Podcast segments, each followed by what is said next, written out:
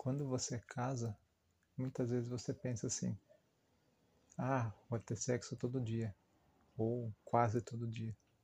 Ou então o contrário: ah, vou casar, a mulher vai ficar acomodada, o marido também, então vai acontecer menos, né? Porque, como está sempre ali disponível, ah, amanhã a gente faz, hoje estou cansado e tal.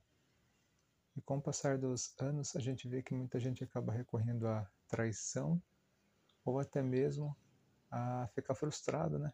Sexualmente, acabam virando apenas um casal que a única função é criar os filhos juntos e acabam ficando frustrados com o casamento. Bom, eu queria falar a minha situação. Eu sou casado há sete anos e eu namorei dez anos antes de casar. Então, se for somar tudo, eu tenho 17 anos de relação sexual com a mesma pessoa que a pessoa com a qual estou casado. Então você deve pensar, pô, mas então tá, tá tudo ok, né, para rolar tantos anos. E o que eu percebi é que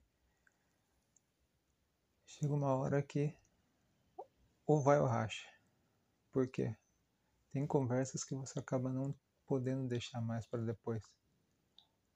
Por exemplo, o homem, em geral, ele tem testosterona muito mais do que a mulher. E se for um homem com testosterona, o normal dele, ele vai querer sexo, sei lá, duas, três vezes na semana. Alguns mais que isso, alguns menos, mas em média, duas a três vezes por semana. No meu caso, por exemplo, eu acho pouco. E a minha mulher é o seguinte, ela é o tipo de pessoa que quando começa a relação sexual, ela adora, gosta demais e tal. E fica sempre muito feliz quando acontece e tal. Porém, ela é a pessoa que se não não aconteceu sexo, ela também não sente falta. Isso é uma coisa que para mim sempre foi um problema, porque acaba sendo sempre, entre aspas, obrigação minha ir atrás para que aconteça a relação. É lógico que depois que acontece, os dois se divertem, os dois gozam, acaba sendo bom. Mas eu confesso que é bem frustrante você não ter aquela coisa da mulher te procurar, da mulher colocar uma lingerie e vir até você e você perceber que ela quer aquilo. É uma coisa meio chata sempre você ter que ir atrás. E alguns caras não se importam com isso. No meu caso, eu me importo.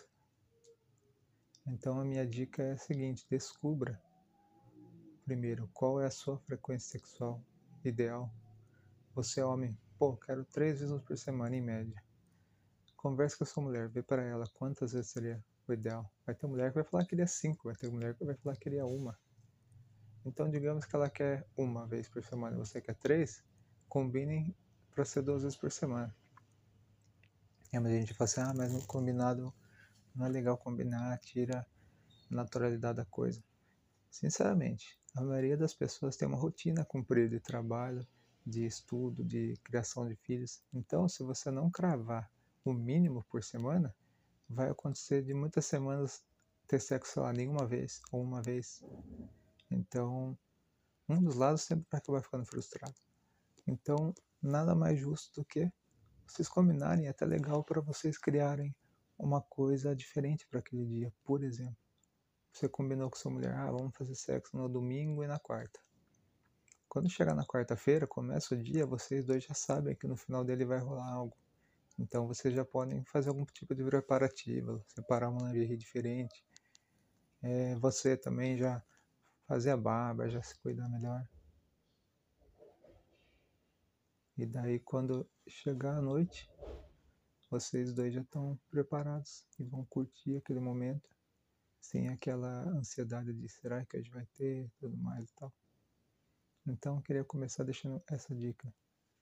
Além do diálogo, você também tem que descobrir a sua frequência sexual e da sua esposa e conversarem para alinharem datas. Bom, essa foi a primeira dica aqui do primeiro episódio do podcast e até a próxima.